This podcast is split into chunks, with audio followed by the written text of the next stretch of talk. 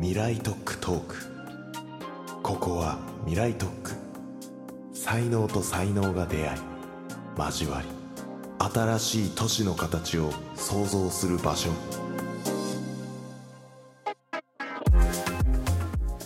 こんにちはオフトピックの草野美希です。三井不動産のあわやです。この番組はさまざまな領域の専門家をお呼びして未来に必要な産業基盤これからの都市の可能性を探っていきます引き続きゲストはエンタメ社会学者株式会社リーエンターテインメント代表取締役社長の中山敦夫さんです。よろしくお願いします。よろしくお願いします。あわやさん今回何についてお聞きしましょうか？はい。私がですねちょっとお聞きしたいのは今このエンタメ領域とか、まあ、クリエイターエコノミーっていうものがこうわーって大きくなってくる中で、まあ、どんどんやっぱり個人とかに力がいってこうどんどんこう分散しているようなイメージがあるんですけど、まあ、そういうものに対して我々みたいなこう都市みたいな結構大きなインフラを持っちゃってる会社がどう振る舞っていくというかどう事業にしていくべきなのかっていうのをちょっとお聞きしたいなと思ってます。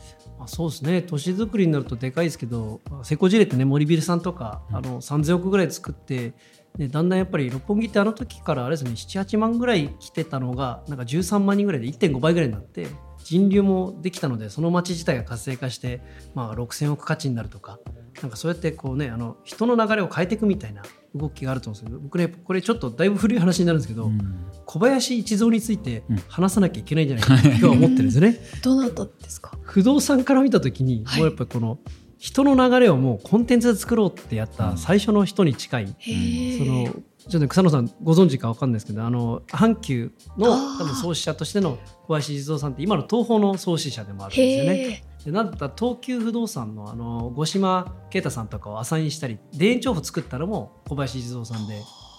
まあずっとね松竹とバトルしまくってきたんではい。打倒松竹で浅草なんかとは、ま、あの負けないぞっつって錦糸町を作ったのも実はそのへ小林一三さんだったりするんですよね。分かりやすいのは宝塚作った人なんですけど、あとかとかもう入れていくといろいろ多分ねあの数えきれないんだけどやっぱ1910年とかこの時代に、はい。まあ、銀行出身者で鉄道を買いながらコンテンツの力で人を動かしていくんだってやった最初のうん。110年前の人ですね。うんあの今のあれですね東宝のあの松岡さんいるじゃないですか、うん松岡。修造さんのお兄さん。修造さんのお兄さんとかね。あれはあの小林一三さんの一族。今も東宝はその小林一族で回ってるんですよね。そうなんですもうねね本当にこの不動産コンテンツのもう始祖ですへね。ごいですね。それはうん。もともとどういった方なんですか？なんかあれですね。結構ね水教な人でお芝居好きだったり夜の街とか大好きな人なんですよね。はい。まあちょっとねどこまで細かく話していいかわかんないですけど 結構ね大好きでいろいろ本を読むんですけどはい。三井銀行に最初に慶応出てから、うん。はい。あの推薦されるんですけどちょっと愛人と別荘かなんかで暮らすのが楽しくて3か月ぐらい遅れて入社するんですよね。すごい破天荒そうそうな破天荒でいきなり左遷されるんだけどぶち切れるんですよね一蔵がね。なんで俺は左遷なんだみたいな。いや当然だろうみたいな。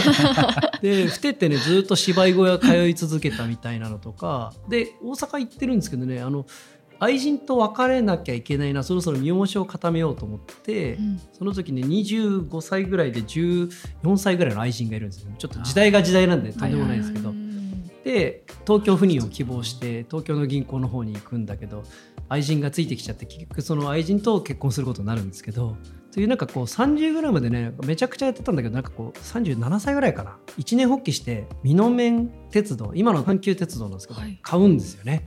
でその取締役になってそれ今で言うとどこなんだろうな。もうあの静岡県ぐらいなイメージですよね。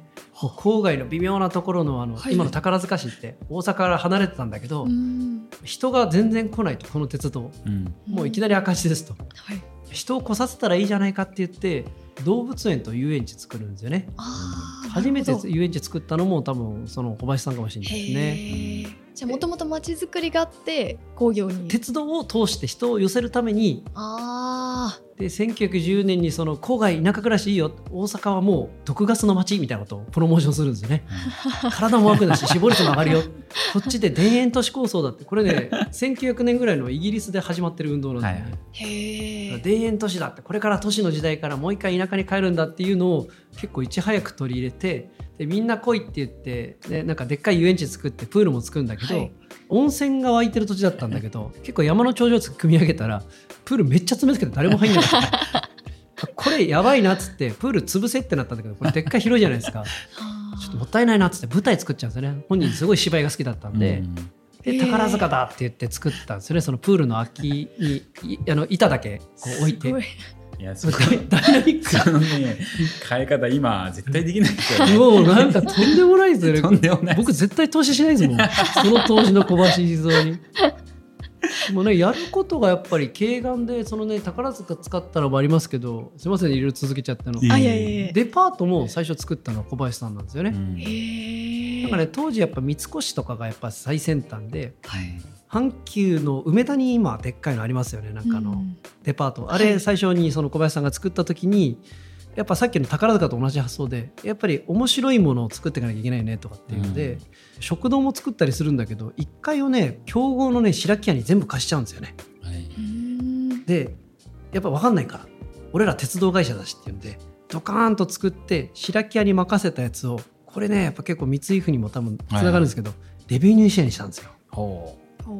全部数字を見たんですよねそれでね。うなるほど。あもう売ら売売り切れなかった貸さなかった。一緒にやって10年ぐらいしたらスクラップして新しいの全部でっかいの投資作って自分たちでやるんですよね。なるほど。もうね。なんかここら辺 やっぱりもう起業家の辣腕ですよね本当ね。っていうので鉄道会社のおっちゃんがこの舞台演劇作りデパート作り、ワイヤー沸かせてでストリップショーなんかもね実は作ったのを小林さん対応するんですけど、うんうん。いっぱいね出てくるんですけどでそういう中でやっぱりね東宝も作ってったりとかしてったようなそのなんか阪急東宝東急も間接的に創始者という人の100年前の偉業を我々はもう辿ってんじゃないかと思うんですよね。その振る舞いはちょっと破天荒不ぎな感じもしますけどでもその大胆さは必要かもしれないですね。猛烈にやっぱ好きだったんでしょうねそのコンテンツとかその瞬間感動の。50超えてね脚本書いてるんですよね。俺が書くっつって。あの歌劇のね脚本とか。いや多分もう採算じゃないです。いやちょっとあのもう総帥なんだからやめてくださいっていう状態で脚本書く人だから。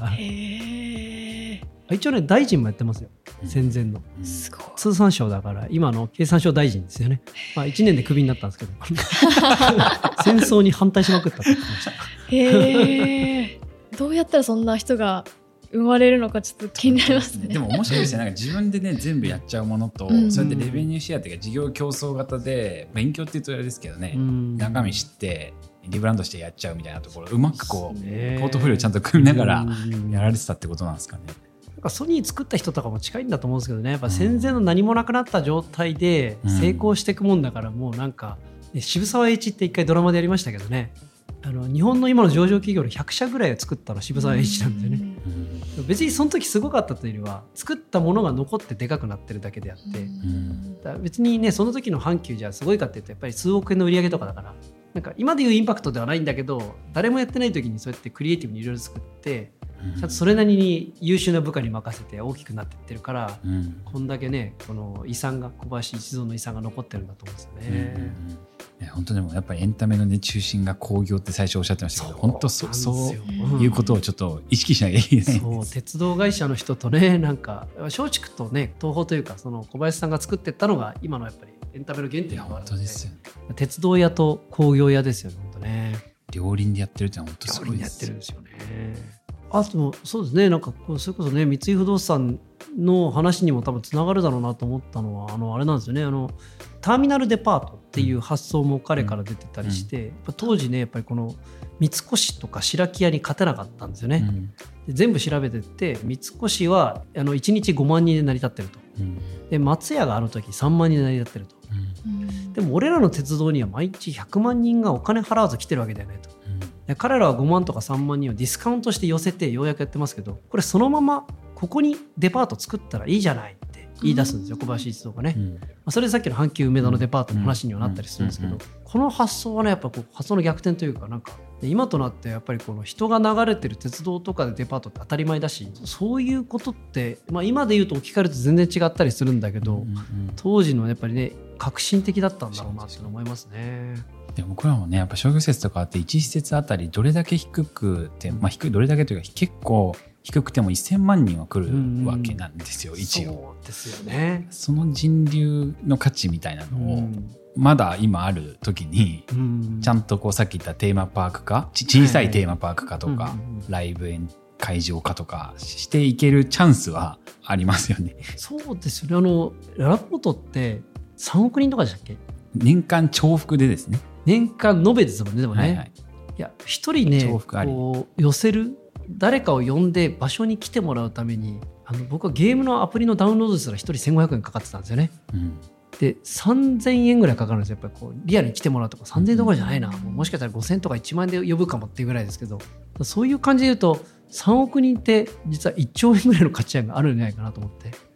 もうその時点で1兆円分ぐらいの人流を生んでいてその人たちはただスーパーで500円ぐらい買って終わっちゃってますけど、うんうん。あえてよっこらせて来させた人たちにどうサプライズがあってうん。消費だけじゃないですね。普通にそこで好きになったものをまた後でねキャラクターとしてやっぱり使ってもらえたりもするわけだから、やっぱりね3億人分の人流ってものすごい価値ですよね。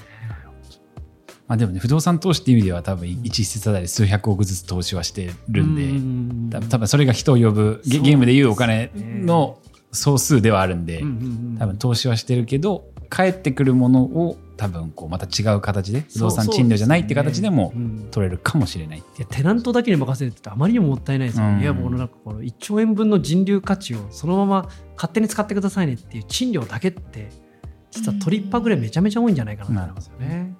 自分たちで売っていけるなら工業。うんじゃあ改めて個人とかそういったもののクリエイター個人とかの力がこう強くなっていく中でなんかそういう方たちとか逆に言うとファンとか、まあ、オタクと呼ばれる個人とかそういったものをこうなんか熱狂させるためうに、ん。わ我々ができることって何かありますかね？その他に。あそうですね。ちょっと角度変わるかもしれないです。やっぱり僕ね98年9年ぐらいのオタク系の本とかよく読んだりするんですけど当時ね採算悪いって言われたんでね。うんオタクは外に出ない。オタクはお金を使わないっつって。みんな厳しいんだ臨食だっつって。あこんなこと言われてた。ね今で言うとなんか逆にバンバン使ってくるのオタクじゃんってのあるんですよね、うん。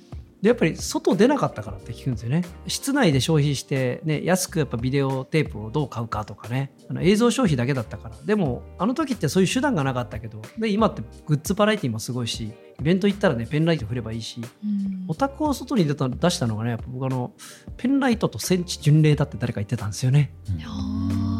ペンライトは普通はリア充のいわゆる音楽コンサートで普通はダンスなんかできないですよね。でもペンライトっておずおずとした人たちでも参加してる感じ。しかもちょうどいい具合に群れてんだけど自分が目立たない。はあ。それが大好きなんですよみんなね。あうのん推しに対して私がってしたくない。群衆の一つなんだけど推しがみんなそれぞれ喜んでくれている、うん。でも貢献もできてる。うん。なんて素敵なんだ。私も目立たずに済むみたいな。ペンライトでそういうやっぱりリアルなところ参加して1万円のイベント出るようになった。聖地巡礼はさらにあの集団が嫌いなオタクはやっぱりそこにいてひっそりとその思い出を振り返れる。でやっぱ聖地巡礼もあれですね。その場で落とすもの何かこう実は使ったり IP に貢献したいんだけどうん本当にただそのアニメで出てきたあの茶屋があるだけとかですね、うん。あの大洗の戦車のやつガルパンとかですね。あそこってただ行っても何もなかったりするんですけど、うん。そういう時にきちっとやっぱそのグッズが売られてるとかでやっぱ聖地巡礼ってやっぱ地域とねこう密着しながら消費機会を生んでたりするし消費できて嬉しい人でもいるし。うんやっぱりこう外に出たことでオタクもすごくこう消費活動をするようになってちゃんと貢献して作品を上げてったから今アニメっていうこう状態になってるからうん。これ同じことやっぱクリエイターとかオタクとかねあの推し活してる女性ユーザーも含めてですけどこういったものがやっぱリアルの場に出てくるってすごい僕は基本的にこうマイナス面があんまりないような気がしていて、うん。だからそういったところでぜひね不動産の会社さんにはもっと活躍をしてほしいなと、うん自分の身近でもっと楽しめるうん小さなテーマパーク、うんうん。非日常みたいなのを作る役割があるんじゃないかなと思うんですね。青谷さん的にこう実際にイベントとはいはい。かやられたりとかしてこう課題というか難しいなっていうところはありますか、いや課題は本当にいっぱいあってどうしても不動産って例えば何十億何百億って投資をしてはい。一個の事業を作っていくんで、うん。のとあとその中身自体はやっぱり自分たちでそこまで責任を持って回しているっていうところでもないので結構こう自分たちでリスク取ってやればやるほどやっぱりこうどうしても失敗した時に叩かれちゃったりまあ叩かれはしないですけどちょっと自分も悲しくなったり落ち込んだりすることがあって会社の風土としても自分の習慣としてもあんまりこう失敗したり多産多死みたいなところに慣れてないっていうのが多分会社としても個人としてもあって。なんかその辺を変えていかないと結構これからこの領域事業そもそもできないだろうなっていうふうに思ってるところは一番の課題感だと思ってますね。それは社内の雰囲気みたいなことなんですか？あこれちょっと言いづらいですけどそれどうそのそんなあれですよ。何にも叩かれないし怒られも全くしてないんだけど 単純に自分があやっちゃったなこれみたいなのもあるしなるほど。これ大丈夫か？みたいなのやっぱあるんでそういうものはありますよ。ね。うーん難しいです意外に柔らかいですよね。あのさすが人の三井だなと思いましたけど。三井不動産ってねすごい硬い会社のイメージありましたけど。そう年代は古いけどね多分結構その中ではかなり任されてるし、うん。あ不動産ってこんなポップに使っちゃっていいのっていうのはうーん。青谷さんと喋ってて逆に目が開かれました。思いました。そう青谷さんのふ雰囲気がイメージとちょっと違いました。あ いい意味で、いいあ意味で。で不動産っていう感じじゃなくて。ちょっとね VTuber はじゃあ宮下パーク使ったらいいじゃん、言うやっちゃいなよみたいな。あえ、なんかこう、何億円みたいな、そういう話じゃないんですかみたいな。いい意味でこうカジュアルというか、そうそうフレンドリーさがありますね。うんそれは嬉しいですね。でどう多産なしに耐えていけばいいかなっていうのがちょっと課題なんですよ。どう思いますか？まあもうね、ヒットコンテンツって運命的に多産多死なんで、うん。ユーザーさんがやっぱ差別的ですよね。うん。ヒットしてるものしかヒットしないから。うん。これは売れてるからみんな買いに行くわけで。やっぱりそれはね一極集中絶対になっちゃうんですよね、うんでやっぱりコンテンツリテラシーを本当に上げていくしかないし、うんうんうん。ここはいろんなチャレンジがある。僕証券会社の人とかねよく話しますけどやっぱりもうボラティリティって必ずあるんでこの業界って、うんうん。そのボラを含め込んだ確率論でもこの領域は来ないねこの領域は来るよねっていう、まあ、やっぱ当て込みに行くっていうのは。やっぱハリウッドってそれをやってきたわけじゃないですか。ううん。んもうなんで100億円投じられるかっていうとこの監督でこの脚本でだったら成功確率75%ぐらいだよねとかユーザーこのぐらい来るよねってのは読めるわけだからやっぱりそれなりに差の部分は入れられるんですよね。うん。で失敗率は必ずありますけどうん。それやっぱ OS 入れ替えて3本に1本はこういうのあるよねっていうちょっとね決め込めるところというかこれはバンダイナムコのねブッシュロードもやっぱそういうカルチャーはあったしうん。きちんとそのボラティリティを読み込んだ上で設計をしていくっていう、まあ、別の多分うん。OS を、ね、頭の中に入れた変えていくことなんだろうなと思いますね。なんかちなみに聞きたいんですけどその多産多死とはいえ絶対にこう習慣としてそういうエンタメの会社さんとかって生み出してきた会社さんとかってそれをブラッシュアップしたり改善したりしていくなんかそういう習慣はやっぱあるんですか？ここだよね原因はみたいなのがうん。日々繰り返されてるんですか？なんか取れるリスクの許容度以下はものすごい寛容だなと思うことありましたね。まあ、あるゲーム会社とかやっぱ3000万以下の開発案件、まあ、それってなんとなくプロトタイプできるまでなんですけど、ようこんなにたくさん作ってきたねみたいな至蔵の山なんだけどうん。あでもちょっと多分このゲーム割といいと思いますよ。あじゃあこれベースで作ってみようかとか。なんかそれ以上になるとめちゃめちゃ厳しいくせにまあまあ3000万だったらいいんだよねみたいなもうんうんううん。下で根付いてるんで、うんうんまあ、3000万って言いながらみんなあの残業して作ってるだけじゃないかとか思うんですけど でもなんかそうだから一定のルールなりカルチャーはやっぱあるあありますねやっぱりね。うんそういうのができるとなんか面白いなと思いました、そう不動産も、まあ、ああるのかもしれないですけど、う。んある会社は。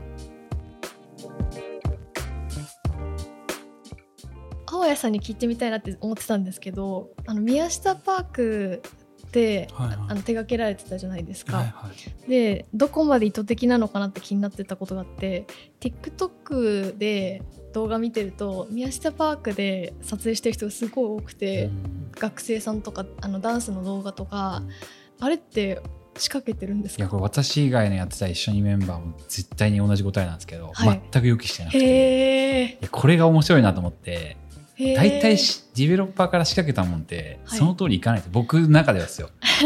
なるほど。誰もあの資料を作ってる時にはい。コンセプトの、はい。TikTok なんて言葉すらなかったし、えー、あそうなんですね、はいあの2015年ぐらいからこう営業のコンセプトですね。テナントのコンセプト作り始めもうその前に幼稚は決まってたんですけどああいうの見ちゃうと、はい。もう分かんないですよね。っていうそれぞ。あれよく見かけますゃくちゃいいブランディングやってますもんね、うん。我々的には。で TikTok さんがそこへこの間フェスティバルやってくださったんですねねそれ会社さんとしてちゃんと TikTok 社として。はい。でもそんなこともね結果だし。へえなんか難しいっすよね。そうだったんですね。あれいつもなんかすごいですようんね素。敵な場所だなと思った宮下パークで上の屋上あれをというか企画してたっていう人がもしこれから現れたら絶対嘘です。それは。マジで。いたから100%嘘なんで私はここで宣言しておきます。ではここからエンディングなんですけれども中山さんは普段どうやってコンテンツをキャッチアップされてるんですか？そうですね。僕多分ね結構いろいろ見てるように見られながら実は、ね、めっちゃ本読んだりとかあ講演したりしてるんであんまりインプットできないんですよね。制限している中で、まあ、例えばですねアニメなんかはあれですね。派遣アニメというか数字が取れてるアニメはランニングしてる時だけ見るんですよトレトレーニング中だけ見てよし。それ以外めっちゃ忙しいから。あジムの時だけけあのアニメ見たりするんですけど。でもやっぱ友達のインプット多いですね。こう詳しいよねっていう友達が結構いて。ちょっと最近のアニメ何って言った時のやっぱりこう、うん。